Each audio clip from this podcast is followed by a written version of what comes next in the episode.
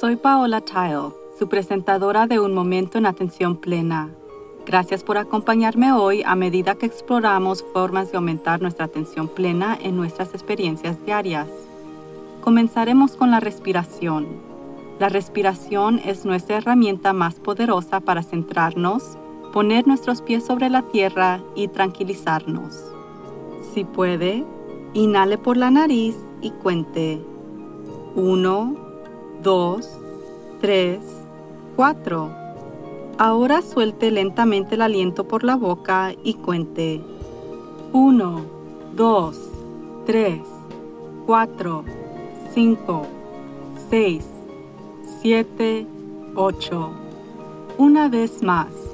Por dentro 2, 3, 4 y exhala 2, 3, 4, 5, 6, 7, 8.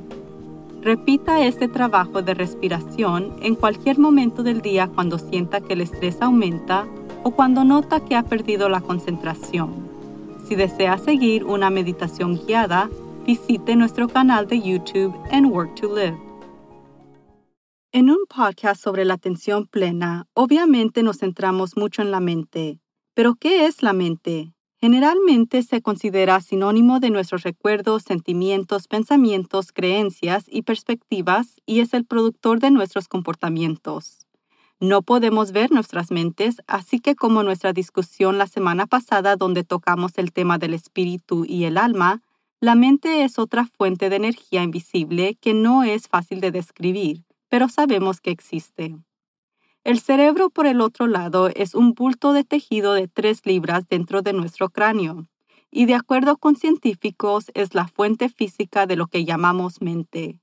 Desde una perspectiva científica, si estamos experimentando una emoción o un pensamiento, se debe a que las neuronas del cerebro envían señales eléctricas que liberan neuroquímicos o hormonas en el sistema dando como resultado ese pensamiento o emoción.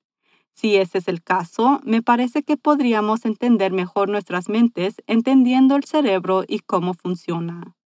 Recientemente tuve el sincero placer de hablar con la reconocida neuroanatomista, la doctora Jill Bolt Taylor, para hablar sobre su nuevo libro, Whole Brain Living, que explica no solo cómo el cerebro funciona, pero ¿cómo podemos utilizar esta información para lograr un mayor bienestar y ganar poder sobre nuestros pensamientos, sentimientos, relaciones y vidas? La doctora Taylor es una autora de los más vendidos del New York Times, sobreviviente de un derrame cerebral y una de las personas más influyentes de la revista Time. La doctora Jill dio la primera charla TED que se volvió viral en el Internet y fue la invitada principal de Oprah Winfrey en su serie Soul. En el libro, la doctora Jill explica que en lugar de dos cerebros, el hemisferio izquierdo y derecho, la cual la mayoría de nosotros estamos familiarizados, en realidad hay cuatro. Cada mitad tiene un módulo de pensamiento. Ella se refiere a estos cuatro módulos como personajes, y al comprenderlos podemos manejar mejor nuestras emociones, tomar mejores decisiones y aprender a vivir una vida más pacífica. El personaje 1 es el módulo de pensamiento del lado izquierdo del cerebro.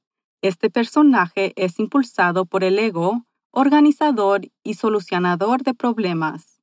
Este personaje siempre quiere tener la razón, disfruta ser el jefe y ve cada día como algo que hay que conquistar. Nuestro carácter uno es nuestro poder en el mundo y la cara que mostramos. La competitividad reside en el carácter uno, al igual que los conceptos de bien y mal y correcto e incorrecto. El personaje uno tiene la capacidad de ser resuelto e intencional, además de municioso. El pensamiento racional, la valoración de los bienes materiales y la autopromoción también residen en el personaje uno. Nosotros necesitamos el personaje 1 para hacer las cosas, pero no es muy cálido y difuso ni le gusta divertirse mucho. El carácter 2 es el módulo emocional del lado izquierdo del cerebro. Este personaje siempre está al acecho de problemas y hace sonar la campana de alarma cada vez que cree que hay peligro. a pesar de que malinterprete muchos eventos como peligrosos solo porque algo no es familiar. Contiene todos nuestros incidentes pasados y utiliza esas experiencias para advertirnos de cualquier cosa dolorosa o incómoda. Nuestro miedo también reside en este personaje, así que de nuevo no es muy divertido. Además de la mezquindad, la culpa y la ira residen aquí. Pero necesitamos este carácter para protegernos cuando hay realmente peligro, y este módulo nos mantiene a salvo. El carácter 3 es el módulo emocional del cerebro derecho. Este personaje vive puramente en el presente momento. No tiene pasado ni futuro, por lo que no hay repetición. No hay que preocuparse por lo que puede suceder, solo el aquí y ahora. Aún puede advertirnos del peligro, pero normalmente no estamos en peligro en el momento actual, por lo que pasa la mayor parte de su tiempo buscando formas de experimentar plenamente la vida en el ahora. El personaje 3 prefiere ir a la playa que terminar un informe de presupuestos y es donde nuestra curiosidad y el asombro residen. Nunca se desconecta de la conciencia del presente momento y existe al nivel del flujo del universo. Puede considerar la conciencia de Dios, Alá, la naturaleza, el universo o lo que sea que se alinee con sus sistemas de creencias. Nuestra conciencia del lado derecho del cerebro es el reino de esa dimensión inconsistente que siempre fluye en el trasfondo de nuestro foco izquierdo del cerebro en el mundo externo. El personaje 3 experimenta gratitud y alegría, se siente conmovido por el arte y la música y le encanta socializar y trabajar con los demás. El personaje 3 tiene tantas cualidades maravillosas que nos puede meter en problemas. Es uno de los módulos del cerebro emocionales, no de pensar. Por eso cuando se enfrenta a una elección no piensa en consecuencias. Simplemente se siente emocionado por algo y actúa impulsivamente. El carácter 4 es el módulo de pensamiento del lado derecho del cerebro.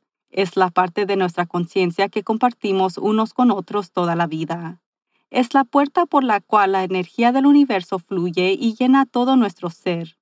Es nuestra conexión con un poder superior y es la parte de nosotros que sabe que nunca estamos realmente solos.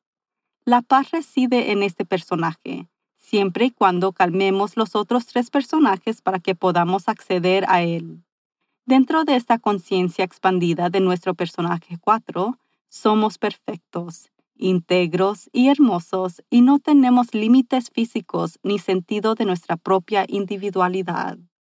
Esta parte de nuestra conciencia está abierta, consciente y aceptando que todo es exactamente como debería de ser. No juzga, sino que simplemente celebra con asombro la vida que vive. El personaje 4 enseña a nuestros otros personajes que no solo somos dignos de amor, pero que somos amor. El personaje 4 también es impredecible, razonable, general e imparcial, con la perspectiva de cómo todo fluye colectivamente y lo que funciona o no. El dogma y las historias asociadas con las religiones son una función de nuestro lenguaje del lado izquierdo del cerebro mientras que nuestra experiencia de espiritualidad y conexión con un poder superior suceden en nuestro cerebro derecho. Independientemente de la religión o práctica que observe, el objetivo final de la oración, mantra o meditación en el nivel neuroanatómico es deslizar nuestra conciencia fuera de los confines de nuestro cerebro izquierdo, donde nos experimentamos como individuos, y en el lado derecho de la conciencia cerebral de nuestro carácter 4, donde experimentamos una conexión fluida con nuestro ser infinito. Estoy segura que como usted, que siempre sabía que tenía una vocecita en mi cabeza, pero ahora entiendo que en realidad son cuatro, lo que lleva a una gran conversación en el piso de arriba. He estado jugando con mis cuatro personajes durante las últimas dos semanas y tengo que decir que ahora siento que estoy supervisando a los personajes en lugar de que ellos dirijan el espectáculo. Las cuatro personajes siendo el pensamiento del cerebro izquierdo, cerebro izquierdo emocional, cerebro derecho emocional y cerebro derecho, tienen un lugar y un momento adecuado para dominar, pero con frecuencia interfieren en momentos que no me sirven mejor. por lo que ha sido de gran ayuda ser consciente para darme cuenta de cuál está haciendo qué. La doctora Jill recomienda que nombre sus cuatro personajes, lo cual yo hice, y fortalece el marco y hace que sea más fácil tener esa charla interna, o lo que la doctora Jill llama un grupo de cerebros con imaginándolos por sus nombres. Trabajar con nuestros personajes es un poderoso acto de atención plena. Podemos controlar qué parte de nuestro cerebro está dominando y podemos activar a otros personajes para que intervengan cuando sea necesario. Por ejemplo, si su personaje 2 tiene miedo de salir en público debido al virus, el personaje 1 puede planificar cómo se necesita mucho desinfectante para manos, recordarnos que usemos una máscara, comprar cualquier otra cosa que podamos necesitar para estar seguros e investigar qué lugares públicos siguen las pautas del CDC. Esto tranquiliza al personaje 2 en lugar de incitarlo a liberar más hormonas del estrés, lo que facilita que el personaje 1 tome buenas decisiones. Si nos enfrentamos a otro cierre, el personaje 4 puede recordarle a los otros tres personajes que estaremos bien porque es lo que es y pasará. El personaje 3 puede levantar el ánimo de los otros aspectos al encontrar una manera de divertirse, incluso si está atrapado en el interior. Y por supuesto, si nos sentimos desconectados o solitarios, podemos meditar en los personajes 1, 2 y 3 para que podamos acceder a nuestro personaje 4, que nos llevará a ese flujo pacífico más allá de nuestros cuerpos físicos. La señora Jill sugiere que cada vez que sentimos menos motivados o notamos que las cosas no están todo bien, lleve a cabo una reunión de cerebros donde nos dirijamos a los cuatro personajes juntos. El primer paso es respirar.